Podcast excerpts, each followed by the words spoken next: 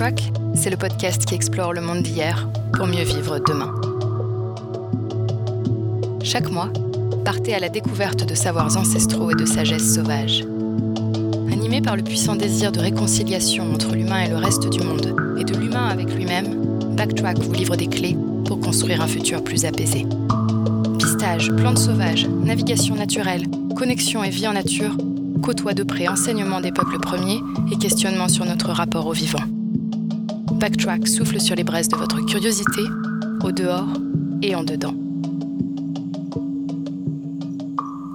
Je suis ravie de vous retrouver pour cette deuxième partie de l'épisode avec Camille. Alors dans la première partie, on a véritablement euh, touché du doigt la personnalité de Camille, on, a, on est rentré dans son parcours, dans son, dans son expérience, on a parlé de la médecine traditionnelle européenne euh, à travers aussi le prisme de, l'histoire de cette dernière.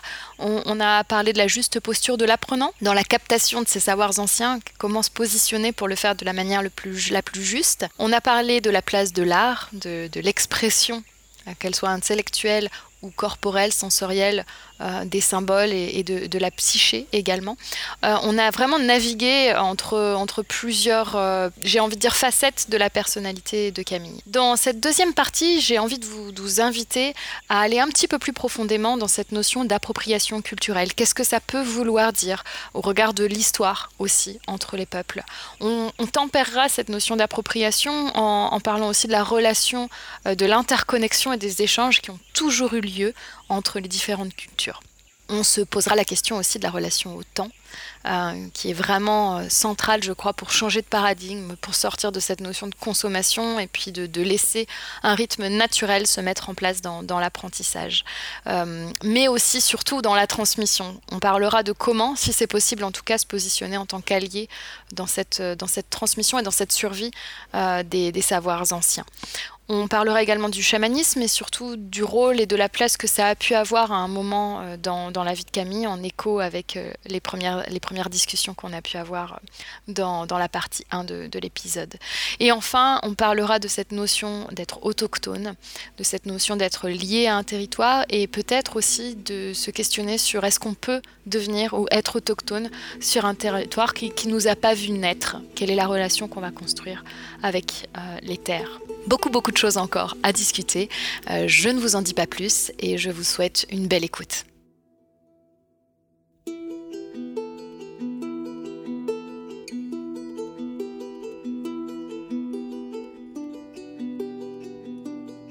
Il y a un élément sur lequel j'aimerais bien rebondir, c'est cette notion d'appropriation culturelle, euh, parce que c'est aussi ça qui m'a euh, demandé et qui m'a appelé de voilà, vers toi et à te poser, euh, à te poser cette invitation pour le podcast. Euh, c'est quoi l'appropriation culturelle? C'est quoi les pièges de l'appropriation culturelle autour des savoirs ancestraux, naturopathie euh, inclus, mais plus largement? Quels sont, Qu'est-ce que ça veut dire pour toi l'appropriation culturelle et quel est le piège à éviter? Bah, En fait, c'est super intéressant comme question. et je pense que je suis en plein dedans, on est en plein dedans. Globalement, sociétalement, on est en plein dedans dans ces questionnements-là moi, c'est des, des, questionnements qui sont arrivés à leur apogée en vivant où je vis aujourd'hui. Euh, L'appropriation culturelle, bon, il y a plusieurs définitions, mais la définition que je pourrais donner, c'est euh, l'utilisation euh, abusive euh, de savoir, de connaissances, d'images par une population privilégiée et à des, contre une population euh, minoritaire quelque part qui a été euh, qui a qui a une histoire euh, lourde. Donc par exemple, ça veut dire moi française venant d'une d'une famille privilégiée, je vais dans un pays, euh, au Mexique, je trouve que euh, euh, le cacao, c'est merveilleux. J'ai fait une cérémonie un jour, je me dis, ah, génial, je reviens en France, j'organise une cérémonie du cacao qui coûte la peau des fesses. J'utilise tous les mots et tout l'imaginaire, le, le, folklore, de cette communauté, ça c'est de l'appropriation culturelle. Ça veut dire que moi, en tant que blanche, j'ai l'argent pour voyager là-bas, pour me payer cette, je sais pas quoi, pour construire une super image de marque et tout. Je fais payer super cher la rencontre. Je sais même pas ce que c'est et je, je ramène rien en retour à la communauté. Ça, c'est de l'appropriation culturelle. Donc, c'est l'utilisation de symboles, d'images, d'éléments d'une culture qui a été dominée euh, par une culture dominante à des fins commerciales euh, et sans conscience, en fait. Donc, euh, on est en plein dedans parce que parce que il y a dans plein de domaines. C'est pas aujourd'hui, ben, dans, sur Instagram, milieu de la spiritualité, le milieu le milieu euh, de la spiritualité, mais aussi dans le milieu de la mode. Enfin, il y a eu un scandale il y a quelques années euh, à Waraka parce qu'il y a une créatrice française qui est partie, qui a été dans les communautés, etc., qui a sorti un super design, copié-collé d'un design euh, et des symboles de la communauté et, et qui a, qui a rien ramené. Enfin, elle a juste dit, a sorti sa collection comme ça, quoi. Donc, c'est pas que dans la spiritualité, c'est dans tout, dans la mode, dans, dans la cuisine. Et c'est compliqué parce que on a aujourd'hui c'est euh, la catastrophe parce qu'il y a de plus en plus de, de blancs, de, je dis blanc parce que c'est comme ça qu'on m'appelle hein. au Mexique, on m'appelle la güera, la, blanche quoi. Donc euh, moi aujourd'hui je suis en plein dedans parce que je le je le sens, je le vois, j'ai l'impression que chacun de mes pas doit être mesuré, pondéré, réfléchi. Enfin, j'ai fait plein d'erreurs, euh, donc je dis pas que je suis la plus la là, en train de donner des leçons et tout, mais euh, en fait, je pense que c'est un vrai problématique. C'est-à-dire qu'aujourd'hui, euh, il y a un grand business autour de la spiritualité, autour du folklore. Mm. Ça fait rêver les plumes, ça fait rêver les, les objets du bout du monde, etc. Il y a une toute forme de romantisation, d'imagination, de, de romantisation et de qui se fait. Euh, et en fait, on a envie de, prendre ces éléments-là, mais sans vouloir sentir et, avoir toute la charge aussi de l'histoire. Parce que, en fait, euh, par exemple, euh, bah, parlons d'ici parce que j'habite ici, donc je, je m'en rends compte. On vient, on voit tous les trucs beaux. en plus, on vient avec des, euros, donc plein de pouvoir d'achat on voit tous ces trucs beaux, on prend un petit peu, on revient en France, on fait du business avec ça, avec l'image. Et il y a une forme de romantisation, tout ça. Sauf que on, on, nous a pas non plus appris l'histoire. Et ce qu'il faut comprendre, c'est qu'il y a eu une, on a conquis, les Européens, on a conquis euh, euh, ces, zones géographiques et on leur a interdit, euh, donc par exemple au Mexique, c'est Hernán Cortés qui est arrivé et puis ça a été des guerres, ça a été donc des, meurtres, ça a été des violations, ça a été des vols. On leur a pris leurs matières premières. Et puis ça a été l'interdiction aussi de, euh, de pratiquer leur culte, de pratiquer leur, d'avoir leur culture. Mm. Puis ça a été essayer de d'effacer en fait. On leur a volé leurs terres, on, leur a, on, on a détruit leurs temples, puis on a construit des églises par-dessus. Et en fait, aujourd'hui, ben, en fait, nous, on arrive les Blancs avec l'argent, on achète leurs terres, on leur vole leurs trucs, enfin on leur, on, leur prend un peu des éléments, puis on continue en fait. Pour beaucoup, on est en train de perpétuer l'histoire. Et c'est hyper inconfortable. Enfin, moi, je veux dire, euh, c'est hyper inconfortable et je veux dire que j'ai passé par des moments hyper difficiles ici, de travail de l'ombre, de me dire, euh, Camille, en fait, euh, tu fais partie du problème, quoi. Euh, et tu viens ici et tu fais partie du problème. Alors c'est compliqué. Maintenant, j'ai mon compagnon qui est mexicain, enfin que j'ai rencontré euh, il y a quelques années ici. Enfin, du coup, ben c'est comment j'arrive à créer une vie ici qui soit juste, mais quand même, j'ai quand même l'impression, j'ai parfois envie de me faire toute petite puis de pas faire de mouvement parce que bah, parce que je fais partie du problème, quoi. Mais quelle, est la vie, mais quelle est la vie du coup? Parce que c'était ton ressenti. Excuse-moi, je, t'interromps, mais ça me brûle les lèvres. Est-ce que c'est ton ressenti euh, avec ce poids un petit peu du passé que, que, que tu portes, qui n'est pas forcément euh, ta responsabilité unique, mais quelle est la vie de peut-être des curanderas ou des, des, personnes avec qui tu partages justement ces moments un peu de, connexion à, la culture euh, locale, avec ton, ton compagnon aussi?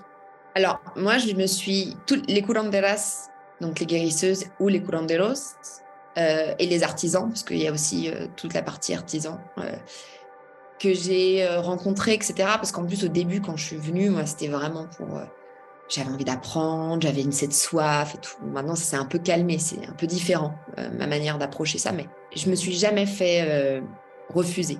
J'ai toujours senti un truc super doux, de l'enthousiasme, par, par, exemple, une des accoucheuses, bah, finalement, que je, avec qui je voulais apprendre, puis finalement, ça c'est avec le Covid et tout, dans les communautés, c'est très compliqué d'aller parce que ça a été compliqué parce qu'ils avaient fermé. Puis il fallait, il y a une forme de respect à avoir aussi euh, de ces communautés, etc. Parce qu'ils ont des hôpitaux qui sont super éloignés de là où ils vivent. Donc euh, nous, y aller, on peut leur ramener le. Il y a des personnes âgées, ils sont dans des hôpitaux, donc bon, euh, il y a tout ce respect qui a fait que bon, moi, je suis venue avec une démarche, puis finalement, ça s'est un petit peu étalé. Et Olga, cette partera, elle, me disait, bah en fait, personne veut apprendre je vais, je vais mourir avec ça parce que personne ne veut apprendre. Euh, les jeunes ici, ils ont peur du sang, ils veulent pas apprendre. Et donc, il y a cette forme d'enthousiasme, de partager. Et puis, Gilles, qui est parti aujourd'hui, qui est plus ce monde, qui était un curandero, un gardien de connaissance euh, de sa culture merveilleux, euh, des, et lui, il était enthousiaste, était heureux parce que en fait, on parlait le même langage. Cette passion de, de la connaissance, de la tradition ancestrale, cette passion bah, du soin, l'utilisation des plantes. Enfin, on se retrouvait là-dedans. En fait, on se connectait dans cette authenticité. Et lui, comme moi, on passait un bon moment. Puis, alors, euh, plupart du temps, moi, j'écoutais parce qu'il avait plein d'histoires à raconter. Flore, pareil, qui est devenue une amie, euh, et là, je lui ai dit, j'en ai, parlé justement quand je suis revenue au Mexique, parce que je lui ai dit, enfin, moi, je pense que je vais partir d'ici, je me sens, je me sens pas légitime, je me sens pas, bien, et, euh, et je lui dit, euh, j'ai envie de, de j'essaye de penser comment je peux être dans cette juste rétribution. Elle m'a dit, Camille, enfin, te pose pas cette question. Avec moi, tu as été juste, parce que en fait, à chaque fois que je l'ai envoyé plein de gens, enfin, moi, j'ai pas pris son savoir pour le faire à sa place. Comme euh, on échange là-dessus, puis je lui envoie des gens, puis euh, et puis on échange, puis ça s'enrichit et, et, en fait, du coup, moi personnellement, par rapport aux, aux personnes que j'ai approchées dans cette démarche-là et même les artisanes, il euh, n'y a jamais eu a jamais eu cette, cette, cette notion de non, mais parce que je pense aussi que c'est pour ça que j'avais envie de vivre et de m'installer ici, parce que je me suis dit, j'ai envie de prendre le temps de créer cette relation de respect, de pas me précipiter, de pas prendre, mais de voilà, d'y aller, de d'aller boire le café chez elle, on discute autour de la tasse de café, ah et puis euh, de m'inviter pour telle fête, oh, puis de me faire, enfin c'est dans toutes ces discussions qu'il y a des choses qui passent et c'est pas, euh, c'est très différent. Donc j'ai eu envie de venir vivre ici pour prendre le temps de faire les choses bien donc moi, j'ai jamais eu euh, ce rejet. Par contre, je sens ça dans l'air. C'est-à-dire que parfois, je me fais insulter dans la rue. C'est, euh, je, marche avec mes chiens et euh, il y a une voiture qui passe et pinche huera con tus perros. ça veut dire vulgairement putain de blanche avec tes chiens. Donc, on monte les prix au marché. Je comprends. Ils ont une histoire qui est tellement dure. je suis dans un endroit où il y a encore plein de communautés indigènes. Moi, je comprends. Et en fait, je me dis, mais c'est aussi génial qu'ils se protègent. Parce que en fait, euh, c'est important qu'ils puissent se protéger. Et il y a encore cette, euh, y a, y a une, moi je, je vis le racisme inversé en fait. Je vis le racisme inversé et c'est pas facile, mais en même temps je comprends. Mais par contre, je vis le racisme, je, je vis le racisme inversé par des gens qui ne me connaissent pas en fait. Mmh. Qui ne sont pas témoins de ta démarche euh, profonde, en fait, enfin, qui Qui, voient mon image de blanche avec les yeux bleus et euh, bah, qui a de l'argent et pas euh, de pas de, de l'humanité que j'ai. Et en fait, je comprends, mais c'est vrai que ça, c'est un vrai ressenti. Et il faut comprendre que c'est un endroit, je habite dans un endroit qui est très pauvre, où il y a énormément d'inégalités. Aujourd'hui, il y a des poubelles partout parce que le gouvernement est tellement corrompu qu'il n'y a pas d'argent et ils ont fermé les décharges. Et je vais des photos de la ville. Alors, on voit sur Instagram tout le temps les super belles photos, des chapeaux, des trucs, machin. Mais la vérité, c'est que euh, les problèmes, ils jettent des poubelles dans la rivière parce qu'il n'y a pas d'endroit pour jeter les poubelles. Qu'il y a énormément de, de, à partir de, aujourd'hui, il fait nuit à 5 heures, à partir de 5 heures le soir, c'est dangereux. Il y a plein d'attaques, il y a des, il y a des viols, il y a des, euh, il y a des attaques à main armée partout parce qu'il y a des inégalités. Parce qu'il y a de plus en plus de touristes et il y a un phénomène qui s'appelle la gentrification à Oaxaca qui énorme, c'est-à-dire que les gens qui ont de l'argent, surtout avec le Covid, ça a énorme et explosé. Donc, euh, beaucoup de Canadiens, d'Américains et puis de Français. Moi, je fais partie du problème. Enfin, en tout cas, aujourd'hui, j'essaye d'avoir cette conscience-là dans ma manière de fonctionner ici. Mais au début, je faisais complètement partie du problème. On arrive avec de l'argent, on achète des boutiques, on fait des boutiques de, de, design et de trucs comme ça, on fait augmenter les prix des loyers, on fait augmenter les prix de la nourriture, on fait augmenter. Et donc, les, les locaux, ils doivent partir des villes, ils doivent partir des... Enfin, il y a tout ce truc qui s'appelle la gentrification aujourd'hui qui est énorme et qui est un phénomène énorme qui est en train d'arriver. Donc, en fait, c'est néocolonialisme, on continue le colonialisme. Et on continue le privilège et on continue ça. Donc, j'ai envie de te dire que c'est une question, l'appropriation culturelle, qui est complexe et qui touche à plein de questions. Et en même temps, donc moi ici, je ressens les deux. Je ressens cette envie de partager depuis le cœur, euh, cette justesse, mais aussi ma position qui doit être juste. Donc c'est tout repenser, prendre le temps d'intégrer ce que je reçois, prendre le temps de créer la confiance, être dans la juste relation. Qu'est-ce que je vais faire de ce que de ce que ce qu'on me raconte? Comment je vais le transmettre?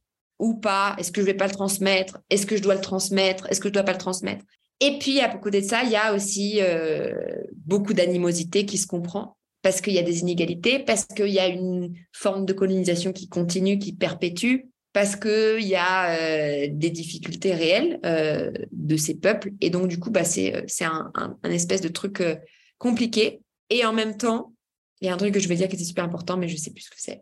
Et en même temps, euh, voilà, c'est ça que je veux dire. En même temps, c'est compliqué ce thème de profession culturelle parce que il y a aussi l'histoire de l'humanité, elle est créée. Alors, je vais juste finir avant. L'appropriation culturelle aussi, elle va de pair avec d'autres euh, notions, notions d'extraction. Et là, moi, je me suis tapé ça, je me suis pris mon, front contre le mur parce que l'extraction, c'est c'est ce qu'ils ont fait les Espagnols quand ils sont arrivés, c'est prendre l'or, le voler, l'amener en Europe puis voilà, ça c'est l'extraction. Donc je pille la terre, je prends et la notion bah, de capitalisme, de patriarcat, donc une manière de faire qui est euh, monétiser les choses, exploitation, etc. Et moi, je me suis tapé la, tête contre le mur et je me suis vraiment pris quelque chose en pleine face, c'est que mes parents sont minéralogistes. C'est-à-dire que pendant longtemps, moi, j'avais cette romantisation de mon histoire. Ah, j'ai des parents Indiana Jones, aventuriers, c'est trop génial. Et, et aujourd'hui, je me suis dit, oh mon Dieu, c'est terrible en fait. Je suis venue au Mexique avec beaucoup d'innocence et de romantisation pour apprendre plein de choses et je me suis tapé le, en fait, non, tu es là pour vraiment te rendre compte et de pas perpétuer l'histoire. Donc, euh, ça, c'est aussi le business des pierres précieuses, des pierres, lithothérapie qui foisonnent sur Instagram et tout. Mais là, on est en plein dans la notion d'exploitation de la terre. Et on est du coup dans une forme d'appropriation aussi. Donc, bref, donc ça, euh, ça c'est mon truc, euh, ça c'est mon petit tunnel noir euh, que je suis en train de traverser et de nettoyage et tout, qui m'est propre à mon histoire, mais je pense que ça va me servir pour transmettre ce genre de choses après. Et puis, ce que je voulais dire aussi, c'est que c'est compliqué cette notion d'appropriation culturelle parce qu'il y a aussi, elle est, elle est liée aussi à autre chose, elle est liée, enfin, elle est liée aussi à l'histoire du monde parce que le monde est fait de mélanges. Même les, même les tribus les plus éloignées ont fait des échanges les unes entre elles. Donc, revenir à une forme de d'origine où rien n'a été mélangé et tout, j'aimerais bien y croire, mais j'ai l'impression que c'est quand même euh, utopique. Donc, je pense qu'il y a aussi cette, euh, même aujourd'hui, la tradition mais culinaire mexicaine, la tradition culinaire française, des machins et tout. Ben non, mais en fait, euh, cet ingrédient, il est venu mmh. du Moyen-Orient parce que les parce que les, parce que les Perses, ils ont, enfin les, les Morts, ils ont envahi l'Espagne et euh, les Espagnols, ils sont arrivés au Mexique, donc ils ont apporté avec eux tel ingrédient, mais qui vient en fait de la Perse. Et aujourd'hui, c'est le, le plat traditionnel euh, de telle région du Mexique. Donc, il y a aussi cette notion de mélange culturel et de euh, d'échange parce qu'au fait de pouvoir échanger, c'est aussi enrichir quelque chose. Mm. Donc, j'ai pas du tout les réponses. J'ai juste des réflexions à donner et je pense que je pense que moi je suis pas du tout euh, arrivée au bout de ma réflexion donc euh, je partage là où j'en suis et et, euh, et du coup ben c'est un peu essayer de naviguer autour de ça et je pense que ça a un lien avec aussi notre notre rôle notre juste place et moi aujourd'hui ma juste place, c'est quoi et euh, est-ce que ma place elle est ici, pourquoi, comment? Ça c'est très personnel aussi. Donc je pense que chacun et je pense que mon conseil c'est vraiment qu'on doit tous et toutes faire une pause. Poser, pause, prendre le temps, observer ce qu'on a fait bien, ce qu'on a fait mal, où on va, comment on va, comment on fait, prends le temps. Ça va trop vite, en fait. On va trop vite. Ouais. Et je pense que peut-être pour, pour essayer peut-être de, résumer un petit peu tout ça, et tu me corriges hein, si je me trompe. L'idée, c'est pas, pas de, mettre dans ta, bouche des mots que tu n'as pas prononcés, mais il y a la place pour la transmission et pour la, sauvegarde, la perpétuation de ces savoirs-là. Il y a des, gens qui sont demandeurs, mais il n'y a pas besoin d'aller au Mexique. Hein. Nos anciens ici à la maison, ils sont ravis quand on passe du temps avec eux et, et qui peuvent nous apprendre et nous transmettre des choses. Il y a, cette, envie. Et pour le faire de la manière la plus juste, c'est prendre le temps, c'est de pas être dans la consommation. Euh, il suffit pas de faire un stage de deux jours pour apprendre, voilà un sujet, c'est nouer des relations, c'est véritablement comprendre l'écosystème, c'est comprendre l'histoire qu'il y a derrière pour éviter justement les écueils euh, bah, de, cette appropriation un peu consumériste des savoirs au même titre que, que des minéraux que ça a pu être par, par le passé. Est-ce que tu, est -ce que tu dirais que, que c'est juste? Oui et non. Moi, je crois que, en fait, en tant que, si c'est pas notre culture, je sais pas si on a les clés pour comprendre, en fait, par exemple, les plantes. Mmh. C'est la catastrophe, ce qui se passe avec les plantes euh, médicinales. Mais c'est aussi la catastrophe ce qui se passe avec les plantes psychédéliques, le, le néo enfin le, chamanisme, le, le, tourisme chamanique. Euh, on va prendre des plantes à l'autre bout du monde, puis on ramène la plante en Europe, puis on la fait. Enfin, dire, quand on, on rencontre un chaman, euh, enfin un vrai chaman, on vous, et qu'on parle avec lui, moi j'ai l'exemple d'un d'un des chamans, Harikari, de la tradition Huichol qu'on appelle un Marakame, euh, qui, avec qui j'ai eu l'occasion de parler. Pas mal. Et euh, quand on lui demande comment il est devenu, il dit bah, J'ai eu là. J'ai été appelé par, euh, par, faire ce, pèlerinage, blablabla. Et puis il dit bah, Je savais que c'était mon chemin, mais par contre, la plante, elle m'a dit qu'il fallait que je rentre chez moi, que je, me enfin, que je reste, je sais plus si c'est 20 ou 30 ans avec ma femme, que je prenne soin de ma terre, que je prenne soin de ma famille, et ensuite j'aurai le statut j'aurais le droit de. Hmm. Imaginez le temps et c'est ça passe par la vie concrète, quoi. Hmm. Donc ça, c'est un exemple, mais j'en ai plein. Je peux donner plein d'exemples. Et donc je pense que en fait, euh, et en même temps, euh, il y a tout cet écosystème. Ils viennent de cet endroit, ils ont les codes. C'est une communauté, donc l'esprit de la communauté, c'est différent que l'esprit individuel. Donc on n'a pas le même fonctionnement intellectuel, on n'a pas été fondé par les mêmes mythes fondateurs dans notre mm. esprit, on n'a pas été. Euh, ça, c'est des, c'est des, euh, c'est, euh, il y a le travail. Enfin, ouais, c'est toutes ces questions-là, elles sont hyper importantes. Et du coup, moi, je, ne comprends pas comment. Enfin, je sais pas si un quelqu'un de, de, de, notre culture, Dieu sait combien de temps il a passé là-bas, il est capable de, de, faire, de faire la même chose. En fait, j'en sais rien. Je sais pas. Hum, donc je suis pas sûre que euh, euh, que le fait de prendre son temps nous donne quand même le droit de pratiquer. Je sais pas. J'ai pas la question. Je n'ai pas la réponse pardon. Est-ce que tu penses que euh, l'un des est-ce qu'on pourrait être des alliés par contre, on va dire, alors déjà, il y, a deux, il y a deux questions. La première, est-ce qu'on peut être des alliés de la préservation de ces savoirs-là en, en valorisant justement et en, et en ayant un impact en, je sais pas, en essayant d'attirer peut-être les nouvelles générations, de réattirer les nouvelles générations vers ces savoirs. Et là, je parle de ton cas au Mexique. Et puis la deuxième question, ça sera euh, quel est notre rôle alors sur notre territoire? Mais cette deuxième question, on, la gardera pour la fin. Est-ce que tu penses que toi, aujourd'hui, tu peux avoir un rôle pour essayer euh, de préserver, valoriser euh, ces savoirs ancestraux qui pourraient se perdre peut-être? En fait, euh, c'est l'idée complètement que j'avais quand je suis arrivée au Mexique. La, vérité, c'est même qu'on avait une idée, enfin, j'avais le projet d'un documentaire qui finalement s'est concrétisé parce que euh, Aurélie Miquel et Arnaud Heitzler, qui sont euh, un couple qui, qui, qui, ont, qui travaillent dans la vidéo et dans les documentaires et tout, m'ont contacté. Et en fait, on a eu, on a envie de faire un documentaire sur justement des gardiens de savoir, etc. Et et cet documentaire, il a d'ailleurs, euh, bah, bref, il, a été accepté par des commissions, enfin, par des commissions. Donc, il y avait tout pour qu'il se fasse. moi, j'ai mis un espèce d'énorme stop parce que je me suis dit, ah, pour qui, à qui ça va servir, pour qui, si j'expose ces gens à la grande lumière, qu'est-ce qui va se passer? Parce que j'ai eu un exemple terrible avec mon livre La femme chamane, parce que euh, il y, a beaucoup de gens qui m'ont contacté.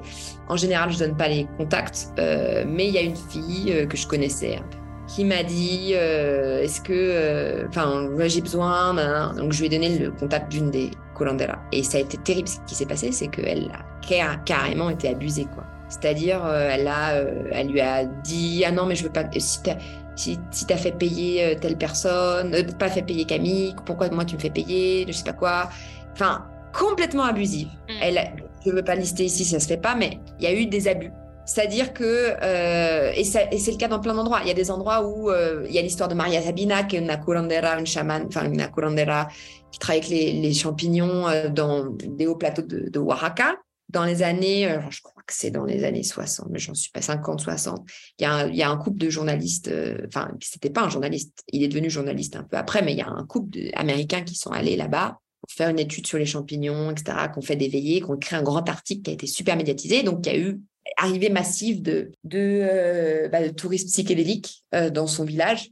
Et en fait, euh, elle a eu énormément de problèmes. Elle a passé sa vie à être haïe, lui ont brûlé sa maison par les villageois parce que il n'y a pas eu de respect en fait de la part des gens qui sont venus dans le village. Donc, on n'est jamais responsable de, on est responsable de, enfin, de, du, message qu'on va transmettre, mais on ne sait jamais ce que les personnes elles vont faire de ça.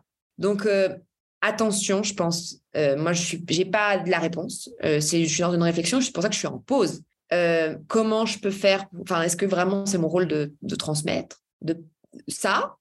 Qu'est-ce que les gens vont faire de ça? Est-ce qu'ils vont pas prendre un élément, le transformer, le vendre? Tu vois Donc mm. ça, c'est vrai que c'est une forme d'utopie que j'avais qui est tombée.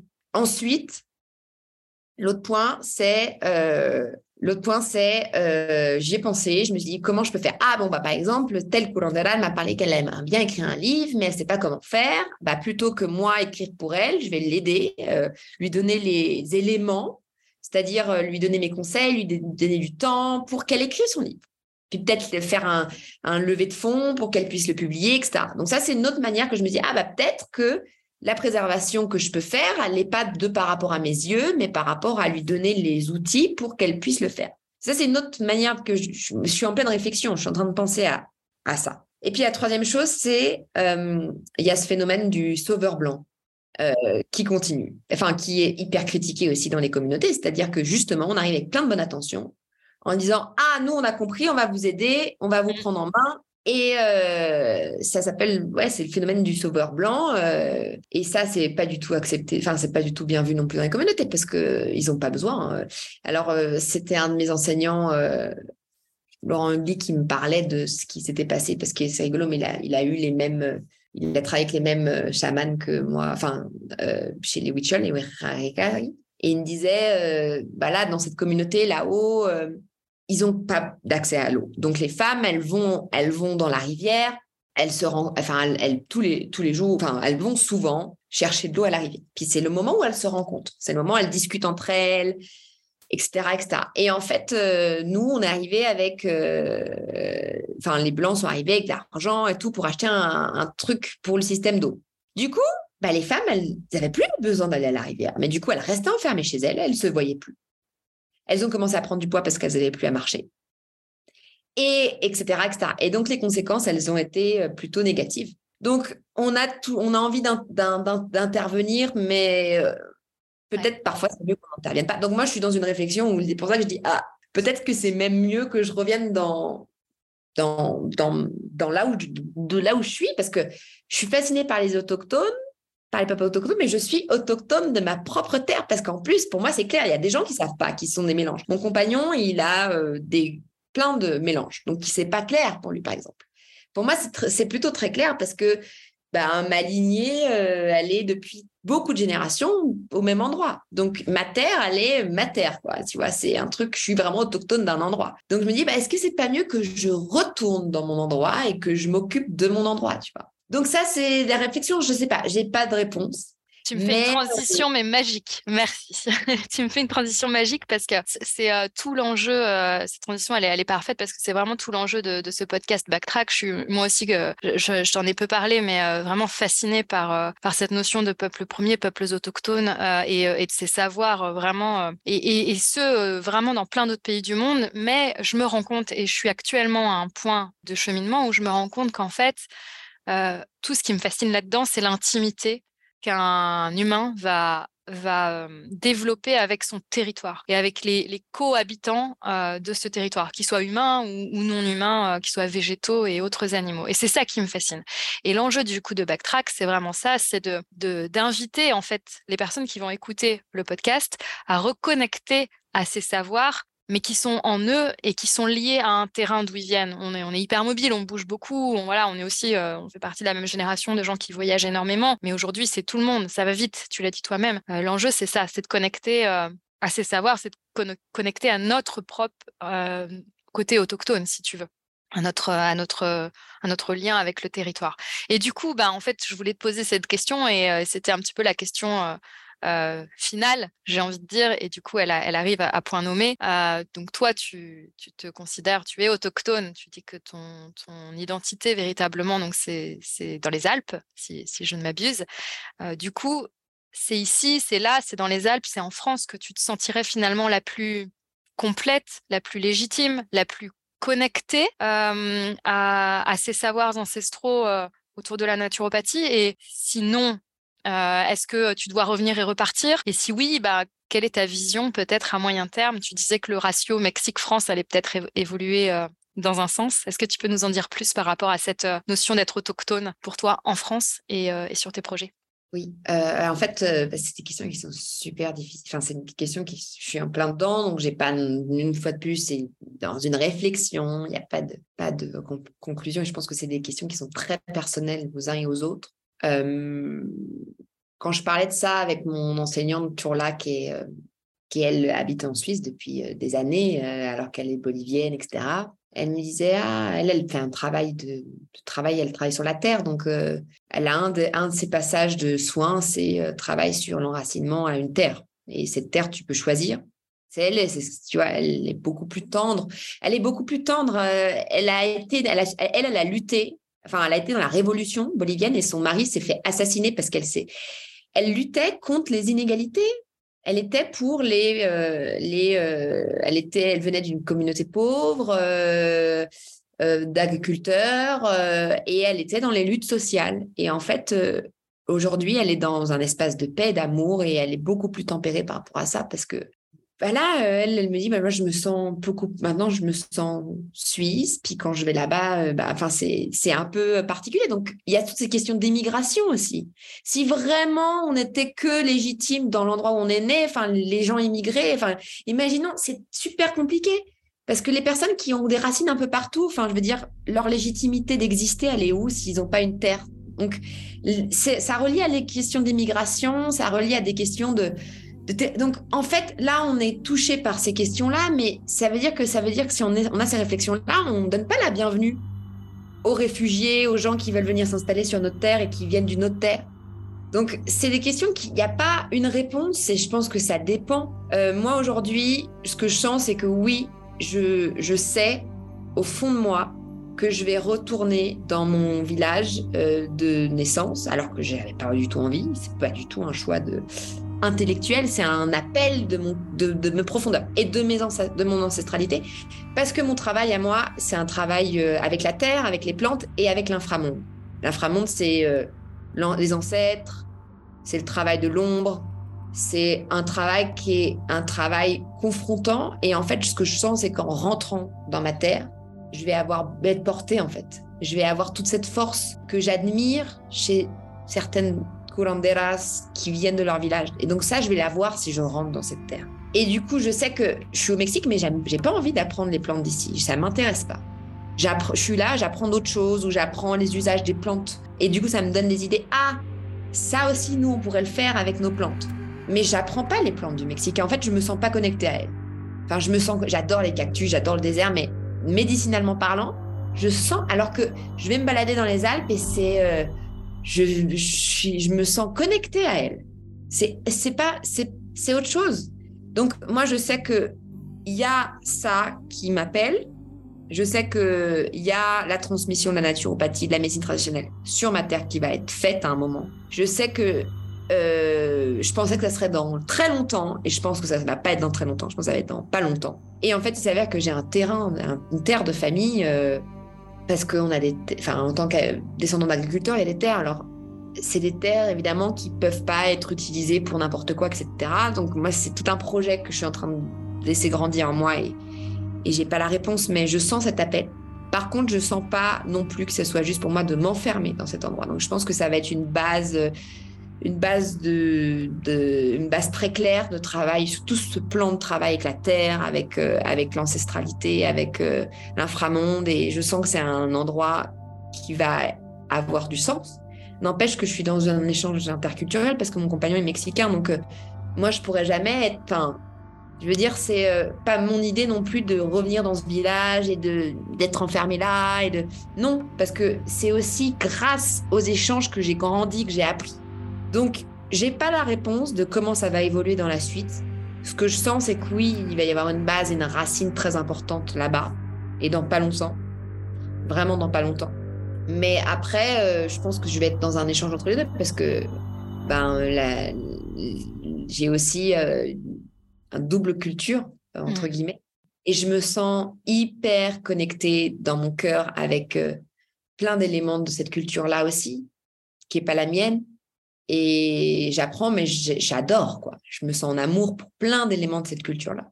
Donc, c'est une vraie question que j'ai aujourd'hui, c'est comment être intégré dans, sur ce territoire qui n'est pas le mien, dans cette culture qui n'est pas le mien euh, Comment m'intégrer là? Est-ce que c'est juste que je m'intègre? Mais je suis dans ces questions-là. Et je suis dans, je suis dans des questions qu'un émigré a, en fait, quand il vient s'installer sur une terre qui n'est pas la sienne, et c'est pas facile. C'est pas, c'est pas facile, en fait, de, de se sentir bienvenu, c'est pas facile de sentir la légitimité, c'est pas facile de sentir euh, voilà, je me dis, en plus, il y a des terres qui ont tellement souffert et tout. Moi, au début, je m'étais dit, ah, je vais acheter un terrain, je vais, on va construire une maison et tout. Là, j'ai même plus envie d'acheter un terrain. Je me dis, acheter un terrain, leur prendre du terre en plus. Et après, je me dis quand même, il y a un truc qui me ramène, parce qu'on en parle beaucoup avec des copains euh, qui sont d'ici, hein, des Warakaniens et tout. Aussi, c'est pas parce qu'on est autochtone qu'on a forcément la bonne conscience, parce mmh. qu'aujourd'hui, on a plein qui jettent les poubelles dans la rivière. Donc, est-ce qu'il n'y a pas aussi euh, une romantisation qu'on se fait de tous ces peuples-là qu'il faut casser? Est-ce que moi, je suis pas une moins mauvaise personne que l'autre parce que je suis peut-être blanche et peut-être que je viens et tout, mais est-ce que ça fait de moi une personne pire que la personne qui est locale d'ici mais qui jette les poubelles dans la rivière? Je sais pas. Mm. Donc voilà, c'est des questions, je n'ai pas la réponse encore. Mais oui, le retour dans ma terre parce que parce que c'est un, enfin, je pense qu'il y a d'autres, mais le travail que je fais fait que oui, je vais avoir besoin de rentrer sur cette terre. Et oui, c'est ça le chemin juste, en fait. Mais ça ne veut pas dire que je vais tout fermer les portes avec, euh, avec ici.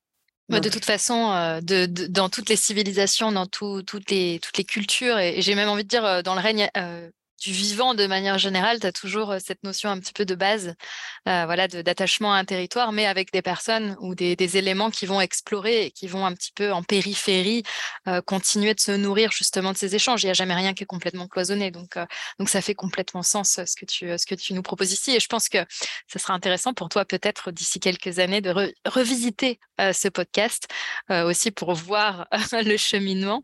Et puis bah, nous, de toute façon, on va te suivre, on va voir un petit peu tout ça. Je ne sais pas si tu as d'autres choses peut-être sur, euh, sur lesquelles tu voulais terminer, un, mot de la fin, une conclusion, un élément euh, qui pour toi était euh, particulièrement important ou pas? Je crois que j'ai dit pas mal de choses. Ouais, j'ai dit pas mal de choses qui, qui, qui, qui, sont en train de traverser. Enfin là, j'ai partagé mon cheminement, donc encore une fois, c'est c'est un cheminement qui est très personnel, mais je crois que, en fait, globalement, on doit se faire ce travail parce que on, parle beaucoup de nouveaux paradigmes, de nouveaux mondes et tout, mais il faut bien comprendre que on a quand même en nous une manière de faire. Enfin, moi, je me suis vue, c'est pas très beau, mais je me suis vue avoir une manière de faire qui était une manière de faire d'exploitation, de vol, de, euh, de patriarcat, de, colonisation. Enfin, je me suis vue agir comme ça, quelque part, d'une mmh. certaine manière. Alors, ça se, ça se sent sur euh, aujourd'hui, et il y a plein de gens, enfin, on est tous et donc, je crois qu'on doit vraiment explorer ces thématiques-là pour se repositionner, pour créer quelque chose de plus juste. Euh, et donc, je crois que c'est un vrai travail qu'on doit faire individuellement et ça vaut le coup de se mettre sur pause, quoi. Hmm. Donc, euh, ouais, bah là, je, moi, je me suis mis sur pause euh, et mes projets, ils sont un peu sur pause pour pouvoir euh, décanter, déconstruire, reconstruire et être dans un positionnement qui est un peu plus juste, quoi. Ouais, bah écoute, franchement, merci beaucoup Camille parce que je pense que c'est l'un des éléments qui aujourd'hui aussi me paraît, paraît les plus essentiels, c'est de, casser un peu les schémas de pas reproduire, tu vois, on, voilà, on parle de ces savoirs ancestraux, etc. Mais si on reproduit effectivement les schémas et les paradigmes bah, d'exploitation, de consommation, etc., on va pas pouvoir réactiver euh, la bonne partie. Ouais, puis les savoirs ancestraux aujourd'hui, c'est utilisé à tort et à travers. N'importe quoi. Donc là, à Oaxaca, maintenant, c'est tellement devenu une ville touristique. Enfin, c'est tellement triste, mais tout est ancestral. Et là, mm. là, il y a un truc, c'est la glace, c'est les glaces à, à manger ouais. euh, ancestrale hmm. by Oaxaca. Donc, c'est le truc, genre, vraiment marketing, quoi. Pour... Donc, non, c'est aussi important de qu'est-ce que c'est que l'ancestralité, quoi. Hmm. C'est quoi l'ancestralité euh? Mais c'est genre de truc, c'est comme euh, quand, quand je me suis lancée dans le yoga, et puis après, je me suis rendu compte que c'était un peu n'importe quoi. Enfin, la manière de, que c'était enfin on se compliquait un peu la vie sur plein de points et puis j'ai et puis là cette notion d'ancestralité enfin c'est comme tous ces trucs qui euh, qui deviennent mainstream puis qu'après euh, moi ça me fait tout le temps ça c'est que j'aime bien être euh, au début puis une fois que ça devient mainstream puis que c'est manipulé transformé j'ai un espèce de de rejet donc là on est un peu là-dedans on est dans une espèce de mélange de plein de trucs c'est important de s'arrêter et de regarder ce qui se passe, regarder là où on en est, quoi. Mm. Et d'accueillir l'inconfort et tout et tout. Et puis, il y a des outils. Euh, euh, alors, moi, j'ai une, il y a une femme que je trouve super. Enfin, il y a, il y a, euh, il y a les rencontres des savoirs ancestraux, si, non, pardon, rencontres des savoirs autochtones qui sont organisées par Eugénie et Odile. Euh, qui sont super intéressants. Et euh, Eugénie, elle est, elle est doula, mais elle est euh, d'origine guatémaltèque. Et Odile a est beaucoup étudié, enfin, elle est doctorante, elle a étudié, passé sa vie sur les, les, les rites des femmes en Grèce mmh antique. Et elle propose des, une série de rencontres super intéressantes qui, pour moi, donnent des vrais outils de compréhension sur tout ça. Et Odile, elle, enfin, elle propose des accompagnements individuels sur ces thématiques. Donc ça, c'est aussi intéressant, je pense, d'aller explorer si ça vous intéresse leur, leur travail. Super, ben merci. Merci pour ces ressources supplémentaires, ces portes ouvertes sur, sur d'autres pistes encore à explorer. Euh, bah, écoute, euh, Camille, c'est l'heure pour moi de te remercier vraiment. Euh, on pourrait encore parler des heures, j'en ai, euh, voilà, j'ai pas trop de doutes là-dessus. Il y, a plein d'autres choses euh, qui pourraient être explorées, mais ça sera peut-être l'objet d'une prochaine rencontre. En tout cas, merci beaucoup. Et puis sur, bah, sur ces belles idées, on va, on va conclure. Je te souhaite en tout cas une belle aventure, une belle fin d'aventure au Mexique, ou continuation d'aventure en tout cas, parce que je pense que tu ne laisseras pas tout de côté comme tu l'as dit. Et puis on se retrouve très bientôt pour, pour la suite. Merci beaucoup Camille. Au revoir.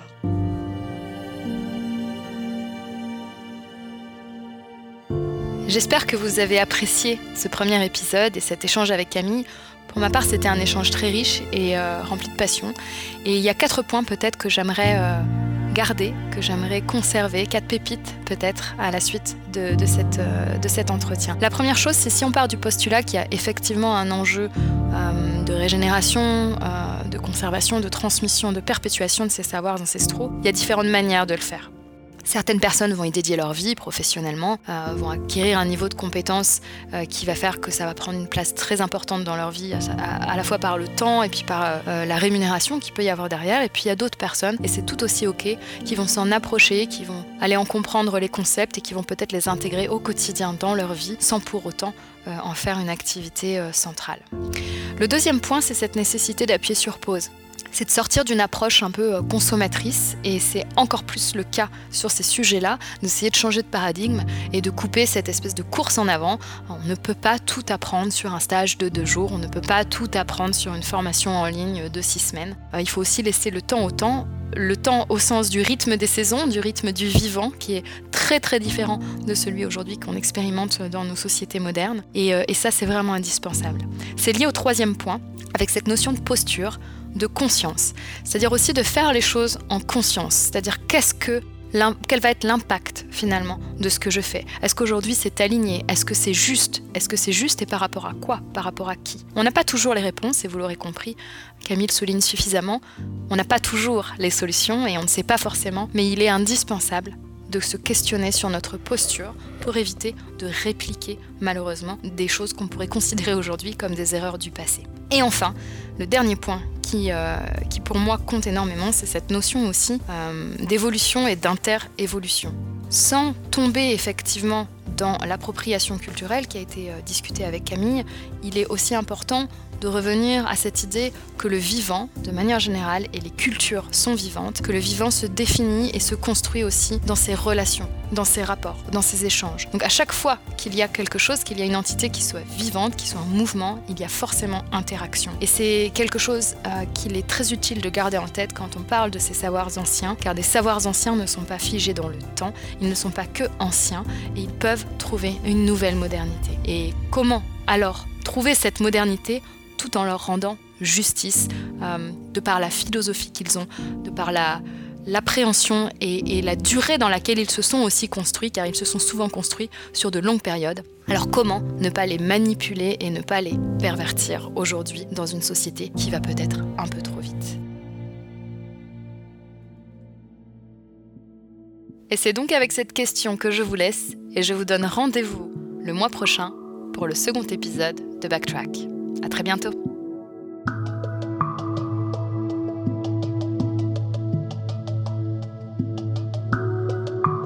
Je vous remercie d'avoir écouté cet épisode de Backtrack.